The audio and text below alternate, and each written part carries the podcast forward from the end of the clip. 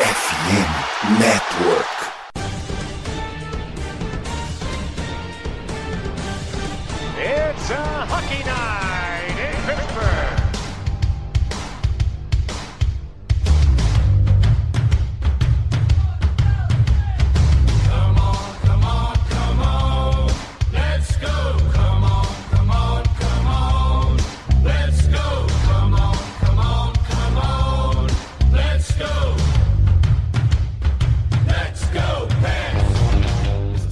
Pittsburgh Penguins tá há dois meses procurando um general manager. Eles contrataram um general manager. E mesmo assim, eles não têm um general manager. No programa de hoje, nesse episódio 28 do Iglocast, você vai entender qual é toda essa situação. Sou Danilo Batista, seu host para mais um programa aqui, com a presença dos nossos titulares desse programa. Boa noite, Cat. Bem-vinda a mais um episódio. Olá, boa noite. Muito bom estar de volta.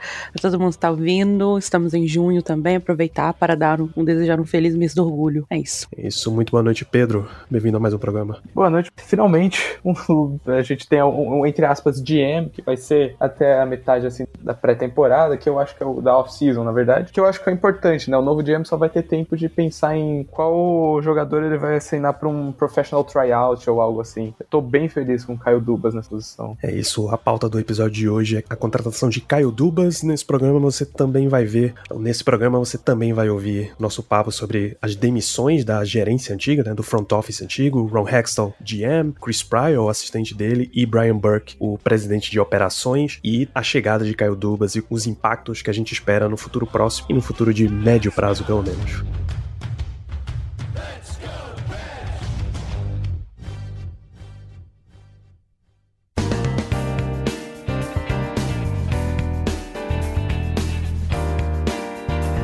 Na próxima semana já a gente tem um evento chamado Dia dos Namorados. Vocês sabem que é uma tradição muito forte dar presente, né? Continue mandando flores, mandando chocolate, marca um jantar. Por favor, reserva antes, não fica esperando na fila no dia, tá? Mas se você está em relacionamento, você está paquerando, enfim, você quer dar um presente para um amigo fã do esporte, amiga fã do esporte, cônjuge fã do esporte, termo mais inclusivo, você vai lá na Esporte América, loja com produtos oficiais e licenciados de NFL, de NBA, MLB, tá chegando uma cacetada de coisa da NHL também. Então você quer uma camiseta Bonaniwera, você quer Juzzy Mitchell Ness, aquela qualidade fantástica, aquela carinha de retrô maravilhosa. Então, tem um monte de produto. Entra lá no site esporteamerica.com.br, dê um- uma olhada também no Instagram, loja.esporteamerica. Vai que é boa, porque qualidade é excelente. Você vai ganhar mais ponto do que um touchdown com conversão de dois pontos.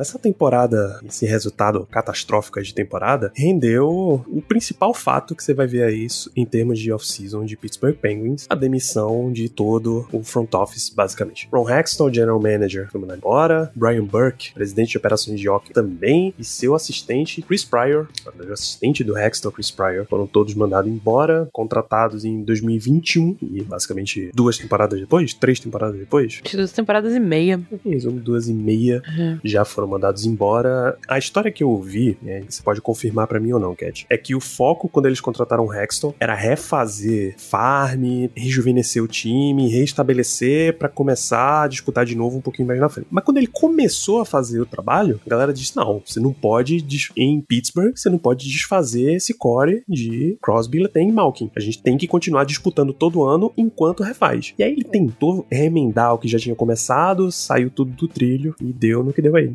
Não duvido, mas esses papos aí também vieram de uma grande fanfic de autores, né? Então, enfim. Mas de fato, não há possibilidade nenhuma de qualquer pessoa sã quebrar esse trio ali, especialmente com, com o trio produzindo como produz. Então, não são jogadores velhos que estão sendo arrastados, tal qual Jeff Carter da vida. É, é uma, é uma linha muito tênue que as pessoas falham ali em pensar quando pensam que Pittsburgh tem que reconstruir, tem que entrar ali nesse rebuild ali e melhorar a farm e tudo mais. É, Tem uma linha tênue aqui, a gente tem ali uns dois anos, três anos ali, capengando, talvez, enfim, de desses três, jogando muito bem ainda, então é bem complicado. A história que tivemos, né, saiu aí alguns dias atrás, é que Hextall foi contratado justamente, né, porque ele seria um, um dos GMs que estaria disposto a quebrar o trio e foi contratado pelo FSG para justamente isso, para poder reconstruir o time. É, foi provado que muitas, muitas das coisas ali que foram faladas nesse artigo eram, não quero falar mentiras, mas inverdades e coisas lamentadas, então provavelmente isso também talvez seja. Não, não acredito que, que eles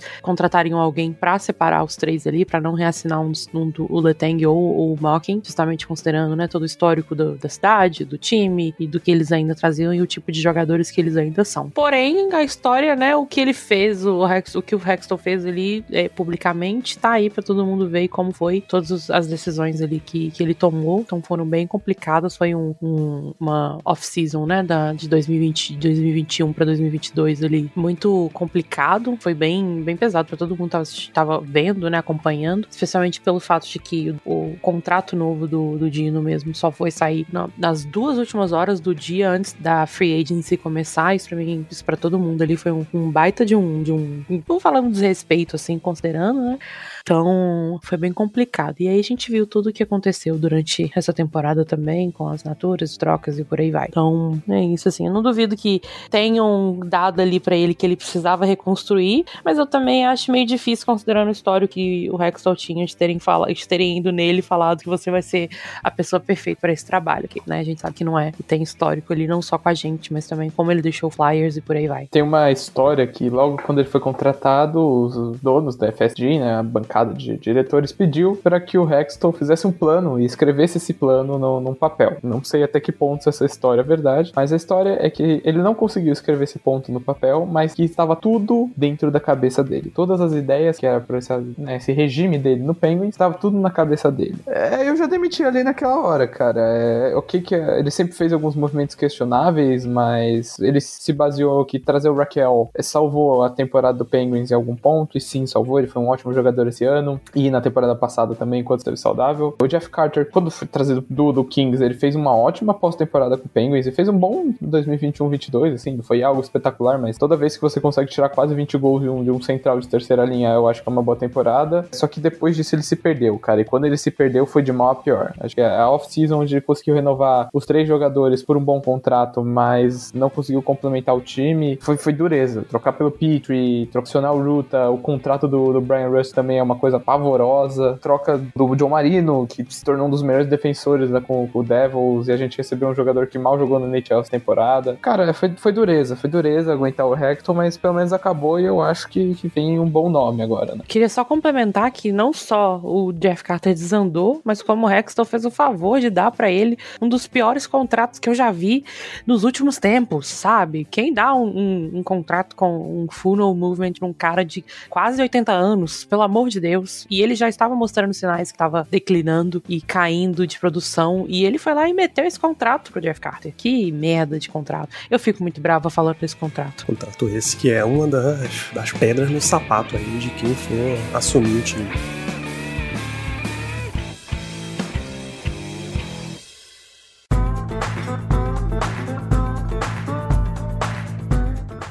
Com o sentimento inicial, Cat. Caio Dubas era o nome que era mais aguardado, o Penguins revirou todos os nomes possíveis, basicamente, e acabou com o nome que a torcida mais queria, ou pelo menos o que eles demonstravam mais interesse, né? Incrível, assim, agora nada me tira da cabeça, tenho certeza que estava certo desde o começo, gostaram, precisaram só dar uma esperadinha mesmo, achei incrível o timing também para esse anúncio deles, anunciaram para quem não, não estava online no dia em que o Twitter de fãs de Penguin, que, Penguins quebrou, que eles anunciaram uma hora antes da conferência do Brett Trelevin, do, que é o novo GM do Leafs, então eu achei bem dramático, assim, da parte deles fazer isso.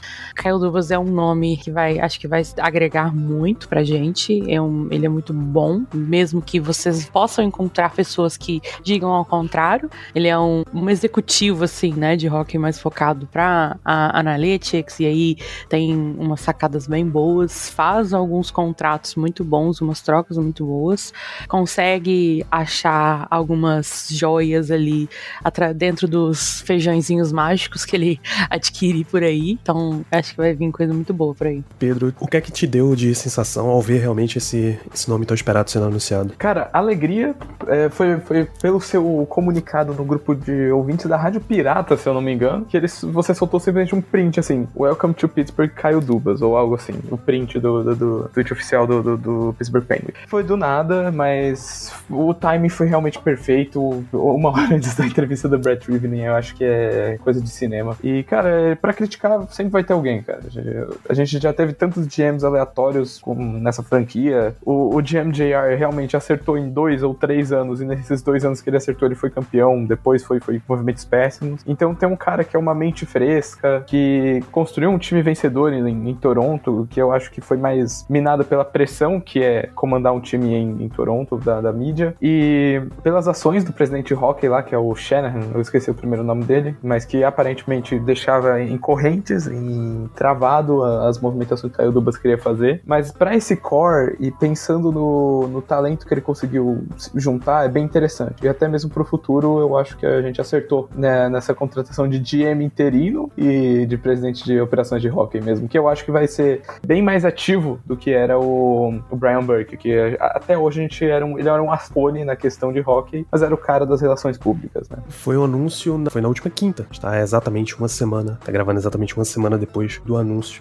Pedro, Cat reforçou que um dos pontos positivos dele é essa questão de achar jogadores em, em de profundidade, achar jogadores aonde as pessoas menos esperam, tal. Você acha que é esse mesmo ponto? Na coletiva de apresentação, ele já reforçou que um dos, das prioridades é ir atrás de profundidade para o elenco. Sim, é um elenco que sofreu muito e, é, e historicamente sofre, né? Mas tinha ainda a magia do, do Crosby, do Malkin para ajudar e alguns jogadores jovens surgindo do, do WPS. Mas essa temporada mostrou que as decisões de, de fundo de roster foram péssimas, onde a gente tinha jogadores que não mereciam estar no, em, no gelo da NHL, estavam lá jogando, patinando e fazendo atrocidades. É um time que precisa ficar mais jovem, querendo ou não. Eu não digo que é de pra trocar Malkin, Letang Crosby, pelo amor de Deus, não. Mas é para reforçar certos pontos. Eu acho que ele já, já falou da defesa, ele falou que goleiro é a prioridade, sim. E esse, essa questão de fundo de roster, ele trouxe o Michael Bunting, que veio de Arizona para Toronto. Ele achou o William Miheyev, que é um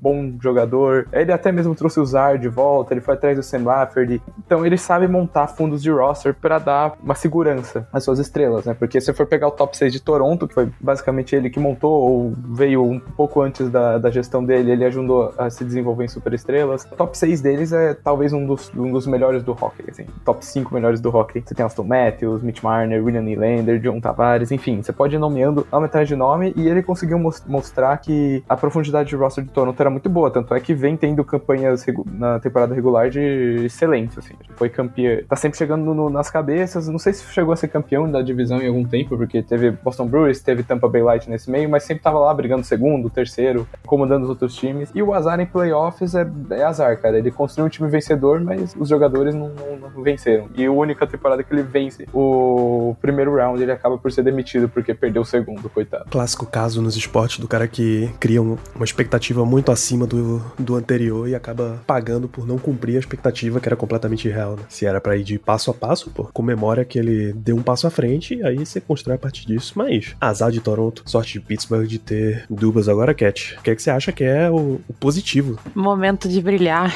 Extremamente sorte. Sou do time Kyle Dubas para, para Pittsburgh desde o primeiro rumorzinho que apareceu. Quem, quem viu ali, viu, quem, quem viu meu, meus tweets sabe. Então fica aí. É igual a gente já tinha falado, né? Realmente é um, um cara que vai agregar muito pra gente. Ele sabe enxergar, assim, sabe potencializar jogadores para o estilo de, de jogo mesmo que o time tem, que as, os, os jogadores que já estão no, no, no roster têm. Uma, consegue achar peças que encaixam muito bem, assim, sabe? São poucos os jogadores que ele assinou e, e trocou pra nos últimos anos que foram ruins ou não tiveram um encaixe muito bom. Isso há de acontecer com qualquer um, não tem jeito. Então, eu vou. Vai ter muitas temporadas de, de passar pano pra Kyle Dubas aqui, lá em Pittsburgh, então fica aí. Todo mundo acho que deve levar em consideração com, o quanto que a gente tá precisando, a gente como uma franquia tá precisando de um, de uma pessoa assim, que apesar de não ser o GM, né, ele vai atuar como GM ali até pelo menos depois do draft. Então vai ser bem interessante, inclusive, ver como que vai ficar. E já aproveito para emendar aqui, acho que a gente não deve ficar muito pegado à nossa pick, apesar de tudo, que ele também historicamente gosta de trocar essa primeira pick, mas pelo menos traz coisas boas por ela. Então pode ser que a gente não escolha em primeira rodada este ano, porém vai trazer alguma coisa muito necessária pro, pro nosso time, talvez tirar coisas muito necessárias também, que tem temos alguns contratos bem, bem péssimos agora, então estamos precisando mesmo. Sei que eu posso estar dando spoiler, talvez de alguma pauta futura e tal, mas do mesmo jeito que a Cat falou pra não se apegar em pique, eu acho que eu diria pra gente não se apegar em qualquer hum, é, risquinho de prospecto que a gente tem. É, o Sampulão, o Nathan Legaré, até o próprio Owen Pickering, é, eu acho que por eles não serem grandes prospectos, eu acho que eles vão acabar sendo trocados em algum momento dessa off-season, como a Cat falou, seja para se livrar de algum contrato, seja para adquirir algum jogador. E eu acho que ele tá certo. A gente precisa sim cuidar do nosso futuro, mas o agora, o agora mesmo é, é o win now, sem dúvida. É o Jim Rutherford 2.0, porém bem melhor. Me impressiona o fato de que um presidente de operações de hockey tá na minha geração. Assim. Eu tenho uns seis meses de diferença de idade pro Dubas. Eu já tô, se eu já tô chegando na época que jogador tá, tá velho demais, imagina agora ver front office. Ficando mais velho que membros de front office, pelo amor de Deus. Esse, ele é tão jovem que ele é mais novo que o Jeff Carter, gente. Jeff Carter é mais velho que ele por, tipo, vários meses. Isso pra mim não, não entra na minha cabeça. Ele tem a mesma idade que o Dino, tem a mesma idade que o Chris Letang. É, é incrível isso pra mim. Acho maravilhoso. Então, é, eu tô adorando isso. Alguma surpresa para vocês, ou alguma consequência razoável dele ter assinado como presidente de operações de hockey e não como general manager? Não, uma surpresa talvez, porque realmente estão todos esperando que seria GM, mas, não, mas faz muito sentido. Hoje em dia, e cada vez mais, os presidentes de, de operações de hockey dentro do NHL têm ficado cada vez com um poder igual, assim, a um de GM. Talvez a tendência seja que tenham mais poderes de decisão ainda, se bobear não sei, acho que poderia dizer que sim. É, então ele acaba pegando ali, né, as mesmas atribuições que ele tinha como GM, então que ele já sabe, sem precisar estar tá tanto no, no olho assim e, do público e fazendo é, é, conferências de, de, imprensa e por aí vai, como um GM tem. Então acho que faz super sentido. Acho que foi um choque porque realmente ninguém esperava que ele iria, né, sair de uma posição de GM para ir para presidente da hockey, mas faz todo sentido, assim, considerando a trajetória e considerando também que, né, a gente viu ali que eles foram bem Perry e, e fizeram uma hora antes, né, do, do, do, do Leafs, e ele também já tinha falado que não, não seria GM em lugar nenhum, então eles não ser GM no, no Penguins acaba tecnicamente não quebrando a própria palavra, então achei incrível ali, super mastermind.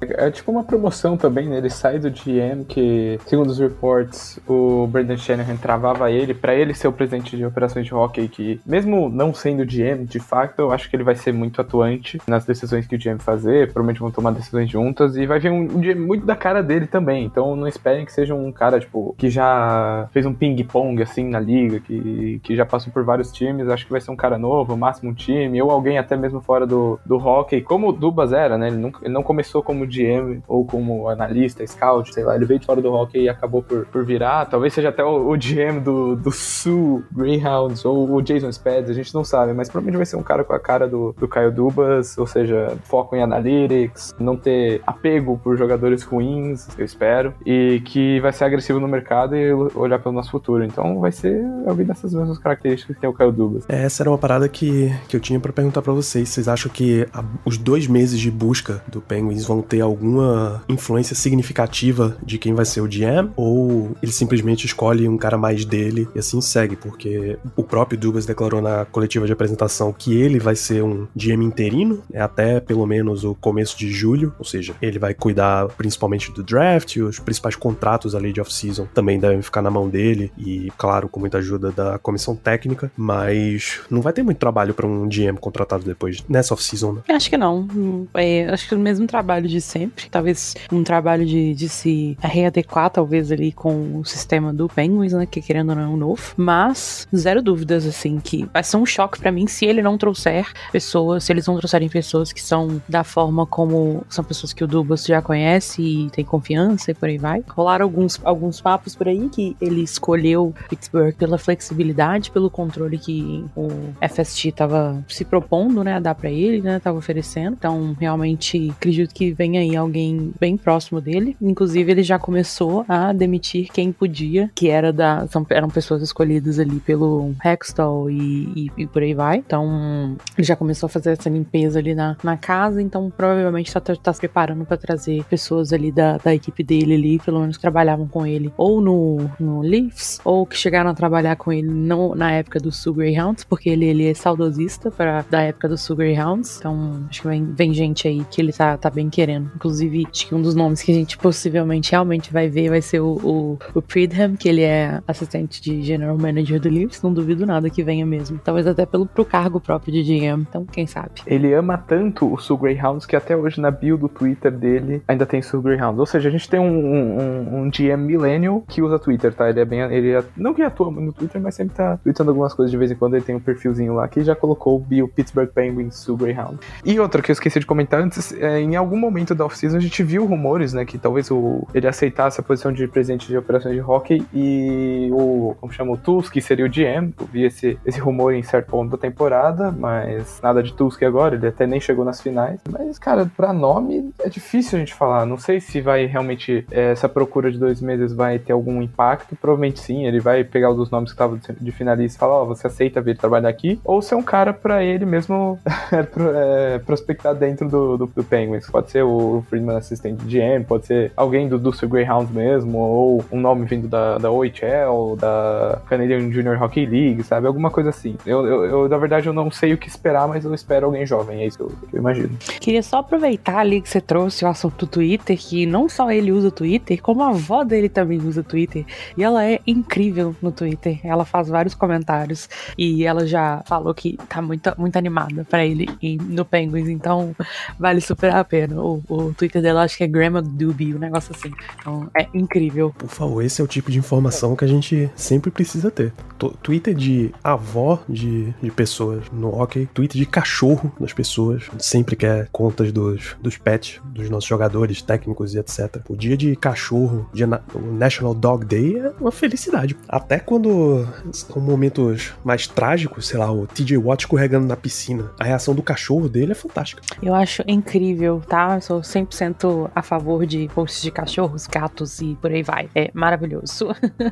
é isso. Pedro, você não sabe ainda o que esperar na questão de General Manager, mas a gente sabe o tamanho do trabalho que Dubas vai ter com esse Pittsburgh Penguins, né? O que, é que você acha que vai ser a maior prioridade dele? Não exatamente a primeira ação, porque aí é meio difícil de tomar, mas a grande prioridade. Ah, com certeza a posição de goleiro, né? A gente não tem goleiro titular agora, porque o Jerry é free agent e não renovou ainda. É, o Day Smith pode ir pro sol, que eu não vou me importar. Então, a prioridade, ele chegou sim a comentar em, na sua coletiva de, de apresentação que a prioridade vai ser goleiro, cara. E vai ser sim. A primeira ação na minha cabeça deveria ser trocar pelo Pierre-Luc Dubois. Eu amo esse jogador e eu, eu acho que o Jets vai querer trocar ele. Inclusive, eu iria no Jets para trocar pelo Conor Hallebuck também. Você pode fazer um pacotinho Pierre-Luc Dubois e Conor Hallebuck. Eu aceito numa paz, numa boa. Mas a prioridade vai ser goleiro. É isso. Eu, eu não gosto de falar desse assunto de goleiro. Tá um assunto muito delicado para mim. Então, gostaria que vocês respeitassem minha privacidade nesse momento muito difícil, tá? De incertezas, sem saber se o meu goleiro vai voltar ou não. Mas agora falando sério, de fato, prioridade é goleiro. Eu realmente não, não acredito que a gente vá conseguir que, que seja factível, assim, sabe? Um, um, um outro goleiro da forma como estão todo mundo ali pedindo. E aí, tirando o meu sentimento pelo Jarry ali, pela forma como eu gosto dele de, de jogador e por aí vai, o mercado de goleiros está péssimo. E nós temos muitos outros times ali em busca de um goleiro e que muitos outros times que podem pagar muito mais do que a gente deveria sequer, pensando que a gente tem que basicamente reconstruir da metade da, da, do, da linha de atacante para baixo e praticamente toda a nossa defesa. Então, assim, acho que tem que ser bem, tem que ponderar bem. E gostaria de falar que sou completamente contra todas essas pessoas que ficam pedindo por John Gibson. John Gibson não é isso tudo e vou morrer nessa, nessa nesse morro aqui por aqui. Essa vai ser minha batalha e eu também acho que e continuo achando que o Jarry tem que ser reassinado. Não precisa nem reassinar por muito tempo nem por muito dinheiro, que realmente não, não, não convenha e realmente essa última temporada dele foi bem fraca mesmo, a gente desconsiderando, né, que ele passou mais da metade lesionado e por aí vai. Mas eu acho que as pessoas estão sendo muito rápidas em descartá-lo.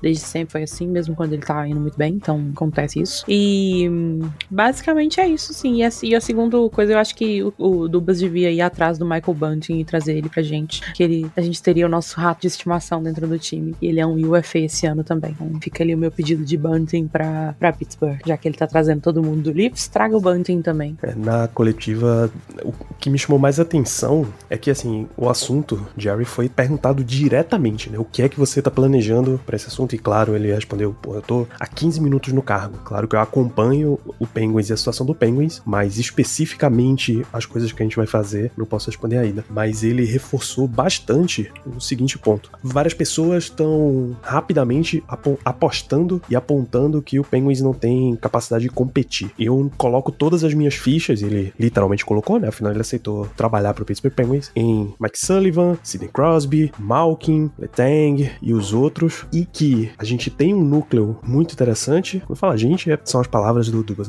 A gente tem um núcleo muito forte nesse time, capaz de competir, e eu tenho o trabalho de ajudar esse núcleo a competir o mais rápido possível, e ao mesmo tempo, a gente sabe que eles não são eternos, facilitar o trabalho para quando esse núcleo acabar, a gente ter um outro core muito rápido e essa transição ser muito suave, a gente continuar sempre competindo. A gente precisa adicionar profundidade esse elenco. Se pegar o, as palavras mais repetidas da entrevista, profundidade de elenco provavelmente vai estar tá lá. E claro, se pegar as expressões mais repetidas, né? Porque profundidade de elenco são três palavras. Ele falou muito em adicionar profundidade e baseado no, nas ações que, que ele tomou em, como GM de Toronto, parece ser uma especialidade. Então você está juntando uma situação, uma necessidade muito boa com alguém que sabe fazer essa ação. É a nossa expectativa aí para Douglas. Acho que qualquer torcedor tem que ficar com o coração quentinho de ouvir ele falando essas palavras, que eram os pontos assim que a última gestão meio que parecia correr de, de falar disso, evitava o máximo possível. Então, ver ele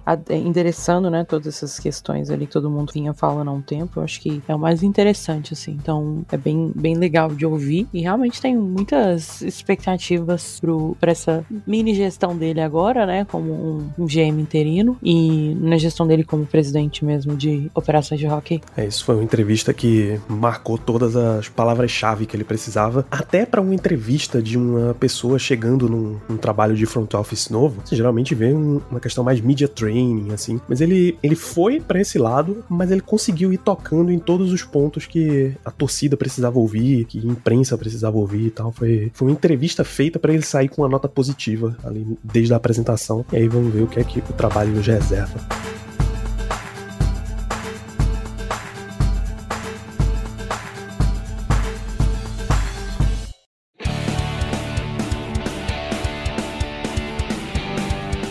Pedro, a gente vai fechando esse programa, afinal a gente basicamente discutiu todos os pontos acerca de Kyle Dubas, só não gesta torcer para uma gestão boa. Suas considerações finais nesse episódio? Que só dele conseguir explicar seu plano na entrevista coletiva já foi um, uma ótima melhora do que o Hexton falando que tinha os planos dentro da sua cabeça, mas não conseguia passar ele pro papel. Cara, eu tô empolgado para ver o que o Dubas vai fazer. Ele tem sim alguma margem para trabalhar. A situação de cap poderia estar melhor. Sim, se não tivesse Michael Granlund ou um Carter é, apodrecer no elenco com um cap hit alto? Sim, poderia. Mas também não é como se a gente tivesse quase zero espaço. Então eu fico empolgado para ver como a criatividade dele vai trabalhar para esse lado e o que, que a gente vai fazer com, nossos, com nossa escolha de draft, sabe? É um draft profundo, mas ao mesmo tempo é uma escolha muito valiosa pro, pro nosso win now mode. Então eu fico empolgado e eu fico curioso para ver o que, que o Dubas vai fazer. Cat, suas considerações finais pra gente fechar o programa. Extremamente ansiosa, também fico empolgada para ver o que ele vai fazer. E aí queria só adicionar que a gente é o, um tirando os times que estão, né, com, com, tudo acima e tudo, a gente tem mais de 20 milhões de, de cap space, então tem muito dinheiro para poder para ele poder brincar e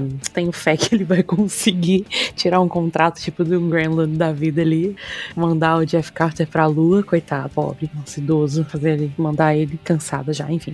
Mas eu tenho, tenho esperanças e pela primeira vez, assim, é, em alguns anos já, estou bem ansiosa pra temporada começar e, e começarem pelo menos a, as, os preparativos pré-temporada, que acho que realmente acho que ele vai fazer coisa boa. E pela, acho que pela primeira vez também em vários anos, a gente vai ter uma trade deadline, já tô pensando isso bem à frente, tá? Tem uma trade deadline agitada com trocas boas, assim. Então, acho que é um, vai ser um ano bom, assim, pro, pros fãs de Penguins. Apesar de que, né, é um, um começo do fim, querendo ou não, para essa era também. Acho que vai ser bem, vai ser um ano bem legal. Um, vale aí, válido aí pra todo mundo que tá acompanhando pouco, talvez, se acompanhou pouco esse último, esses últimos anos. Começar começar a prestar um pouquinho mais de atenção. Então é isso, gente. A gente fecha esse episódio por aqui, vivendo uma nova era no Penguins, mas com, dando continuidade a essa nossa cobertura. Lembrando sempre você de seguir PittsburghBR lá no Twitter, cobertura de Penguins, mas também de Pirates e de Steelers. O Pirates ainda tá, tá jogando e a gente cobre tudo isso lá no nosso podcast Rádio Pirata. O Steelers tá em off-season, mas o Black Yellow Brasil continua acompanhando e falando sobre o time mesmo sem jogo nenhum acontecendo. E continua acompanhando também IgluCast. Tudo isso sai na FN Network. Você entra lá somosfnn.com.br ou arroba somosfnn nas redes sociais para essa cobertura de NFL, NBA, MLB, NHL. São mais de 50 projetos falando de ligas e de times. A NHL Brasil tá por lá, fazendo cobertura